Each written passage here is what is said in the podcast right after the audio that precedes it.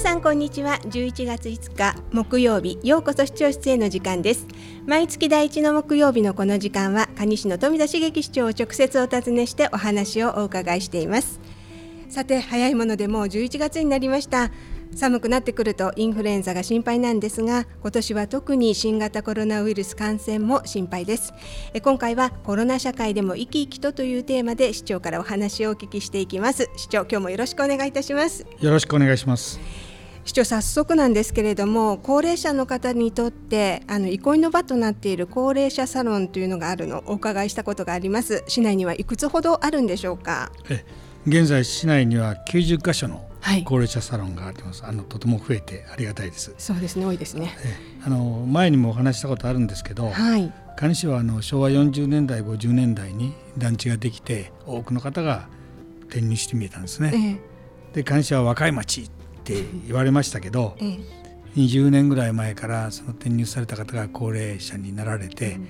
高齢化率がね、えー、上がってきてるんですね、はい、5年前ですとあの高齢化率あの65歳以上の方の全人口に占める割合なんですけどね、はい、これが25%ということですが、えー、今年の4月にはあ28%と。い。うことで、はい、まあ、10万人ですから2万8000人が高齢者ということで、えー、もう全国並みに追いついてきたと、はい、いうことですね。あのそういったあ現状なんで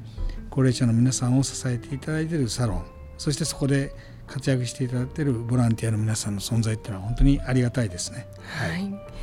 高齢者の皆さんが地域で安心して暮らしていくためにやっぱりボランティアの方々の支えっていうのが大切で必要ということなんですね。そうですねあの誰もがね住み慣れた地域で安心して生活していくためにはね、まあ、行政だけでは限界があるんですね。はい、したがって地域の方々が助け合う。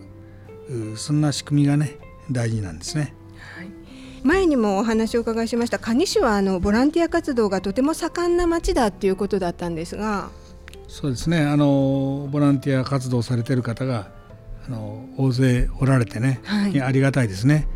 えー、それであのそういう人たちを少しでも支援したいということで、えー、蟹市と社会福祉協議会ではあのサロンの運営にねあの運営補助金活動助成金というのをね、はい、交付してるんですね。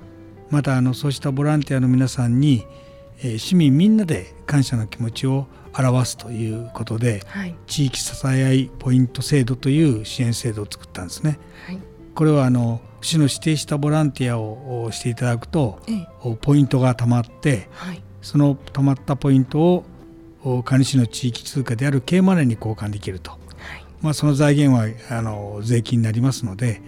あのそういう形で市民の皆さんがねえ地域を助け合ってくれてるボランティアの皆さんに、え感謝の気持ちを伝えると、はい、そういった仕組みなんですね。はい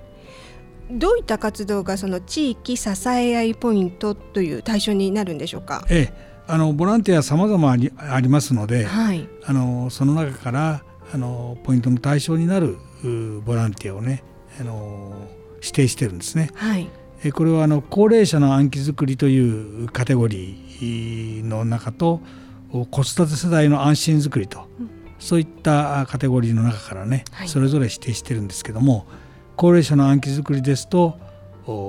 今言ってるあのサロンとかね、はい、宅老所、うん、あるいはあの高齢者の方が移動することを支援する移動支援とか、はい、あのゴミ出しなどの生活支援サービスですね。それから認知症カフェとい。うようなものがあります。また子育て世代の安心づくりということですとまあ、代表的なキッズクラブでのボランティアとか、ええ、あるいはあの自治会で行っている子育てサロンとか、はい、えー、本の読み聞かせや防犯パトロールなどさまざまな分野があります。はいまあ、蟹市はその多くのボランティア活動をされている方たちのおかげで、まあ、地域の方々が支え合って住みよい町となっているんですね。えー、まあ、そうですけどね、えー、残念ながら今年は新型コロナウイルスがあの感の感染症がね、はいえー、拡大してて、えー、多くのサロンが現在休止してるんですね。はい、したがってあのサロンの運営をされてる方あるいはお手伝いをされてるボランティアの皆さんも、えー、本当にあの運営方法を模索しながらね非常に苦労されてね活動されているというふうに聞いてます。あそうなんですねあの皆さんにサロンには来てもらいたいんですけれどもやっぱりこの目に見えないウイルスといいますかそういったことで感染対策をしっかりしてじゃないとやっぱり心配ですもんね。そうですねあの感染対策しっかりしててもね、はい、やっぱり高齢者はね重症化する可能性も高いということで、うん、家族がね、えー、えー、外出は控えてくれとかね、はい、えー、そういうふうに引き止められて、えー、サロンに行けないという方も大勢いるようですしね、はい、あのボラあの利用者だけじゃなくてボランティアの方もね、やっぱり家族が心配されて、うん、あのボランティア活動に行けないという方もねえー、たくさんおられます。あの市内で高齢者サロンを運営されている方にお伺いしましたけども、えー、まあ、コロナの影響で利用者とボランティアの方が半数にまで減ってしまったとい。う声もあります。はい、まあ、サロンではね、えー、休んでいる方にとっても人と人のつながりがね非常に大切だということであのこういう大変な時期を乗り越えることがね、えー、重要だという思いからね、はい、あの活動の時の皆さんの写真とか、えーあの通信方法を使ってね、えー、そういうのを作ってね通信手段をね、えー、あの利用者宅にあの配って回るとい。うことで、はい、あの活動を続けているとい。うお話も聞いております。はい、そうなんですね、えー、サロンを運営している方にお伺いするとね歌を歌ったり、はい、脳トレをしたり、うん、大曲圏などね活動を続けてきたけれども、うん、まあこんなコロナがあるんであまり声を出さなくてもできる脳トレとかね、はい、切り絵とか着物作りとかね、まあ、静かにあの活動できるそういったものを中心にしてね、えー、えー、コロナ対策をしながらあできるような活動に変更していると。い。うふうに聞いています。はい、まあ、あの一時的には活動を休止した時もあったけれどもやはりねなんとか再開していただきたいという声がね、はい、大きいようです。はい、その集まれないけれどもつながろうというふうに運営の方も考えられていろいろな活動を続けられたりとか、ねはい、また利用者の方もやはり近くのねその高齢者サロンが一番楽しみだっていう方も多いんでしょうね。そうですねあのー、こういったあのサロンでね、はい、えー、参加することでまた自治会とは違うねまた仲間と出会って交流すると。うん仲間づくりそして生きがいづくりに役立つ役立つんですね。はい、あの面白い統計があるんですけど、ええ、あの友達がいるということと、ええ、幸せと感じる、うん、この両方の関係を調べると、ええ、子どもの頃は友達がいることと幸せを感じるっていうのが比例してるんですね、はい、友達が多い方が幸せ感も多い。それが4050の頃は、まあ、仕事が忙しいとか、うん、まあいろいろあってあの関係がなくなるんですね。友達が多いことと幸せ感っていうのはあまりリンクしなくなるんですけど、はい、これがまた高齢者になってくると、ええ、友達が多いということと幸せを感じるというのがあのリンクしてくるんですね。したがってあの、はい、高齢者にのっとって友達がいるということはねあの元気に暮らし幸せを感じて暮らしてもらうためにはね、うん、あのとてもいいことだと思うんですね。はい、えさらにあの地域で顔見知りがいるということは、えー、孤立防止とか災害時の,、あの防災力の向上とか、はい、あるいはもう犯罪の防止とかね、うん、いろいろあの役立つんでね、うん、ぜひサロンのような活動を続けていきていただきたいと思いますね。はい。まあ、仲間づくり友達づくりはもちろんなんですけれどもやっぱり地域の方でつながるっていう時はいざっていう時にやっぱりネットワークにもなるっていうことになりますからね。そうですね、うん。あのまあ、代表的なのは自治会ってのあるんですけどね、えー、まあ、そういうのとは別にあの高齢者サロンっていうのは非常に重要な役割を果たしてくれてるんですね。はい、ただ先ほど90箇所あると言いましたけども、えー、実際に活動されてるのは現在3分の1ぐらいということで、ね、やっぱりあの私たちもね、はい、あのサロンでこれあのコロナが発生したら大変心配なんでね、うん、あのそういうことは分かります。えー、がまあ高齢者にとってはねあの活動が低下するってことはあの体だけじゃなくてね、はい、精神面の影響も大きいということであの高齢者サロンの方にお話を聞きましたけれども、ええ、あの新型コロナウイルス感染症でね活動を自粛したら、はい、1週間で認知症が一気に進んでしまったという話も聞きますので、えはい、なんとかね、はい、あの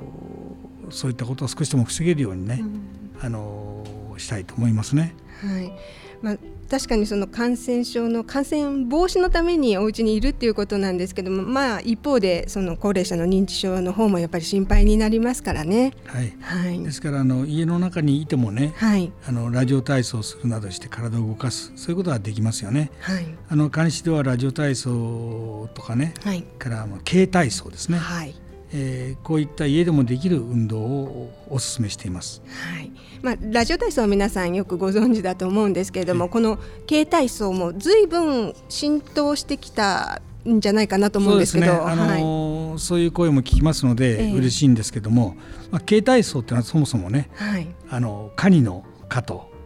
簡単の「カ」と、はい、健康の「毛と、はい。まあ、軽ですね、はい。えー、3つの頭文字を取ってえー、行っている蟹市の介護予防体操ということで、えー、えー、蟹市の簡単な健康づくりとい。うことで、はい、誰でも簡単にできて毎日続けられる体にも優しい体操ですね。はい、はい、あの軽体操には基本となる基本の軽体操、はい、そして頭の軽体操、はい、そしてお口の軽体操とい。う3種類ありまして、えー、それぞれにさまざまな効果が期待できます。はい。私あのこのお口の携帯層結構おすすめだったりするんですけれどもその他のね携帯層する時にも、はい、まあご自身のペースでというか体調に合わせてやっぱりまずは無理をせずに、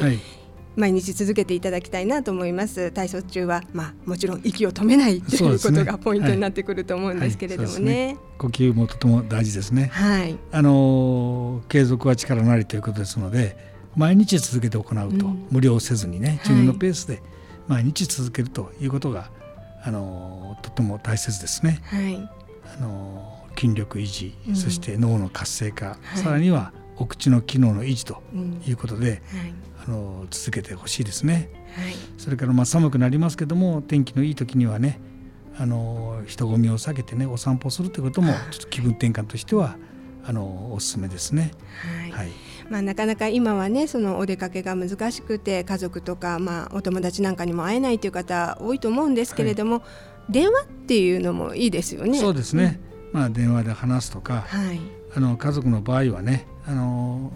マスクをして感染予防、うん、そして距離をね、はい、えー、取ってあのお話をするということもあの十分注意しながらね、はい、してほしいと思います。まあ、お口の運動も兼ねてねお話をすると。あのこういった毎日の運動そして2つ目にバランスの良い3度の食事、はい、そして3つ目に規則正しい生活と。こういうのがこういうあのコロナでねあの行動が制限されている時こそね、うん、えー、大切ですので、はい、えー、きちっと行って、えー、健康維持してほしいですね。そうですねまたあの、コロナに乗じた高齢者をターゲットとする詐欺も増えているということですので、はい、あの何かあったら一人で悩まずにね周りの人と情報共有するということもとても大切ですね。そうですよねやはりあのコロナ社会でも生き生きとそしてあの心穏やかに暮らしていきたいですよね。ねはい、はい、市長今日もどうもありがとうございました。ありがとうございました。ようこそ視聴室へ。今回はコロナ社会でも生き生きとをテーマに蟹市の富田茂樹市長にお話をお伺いしました。毎週木曜日のこの時間は蟹市政情報をお届けしています。次回もお楽しみに。担当は坂崎ひかりでした。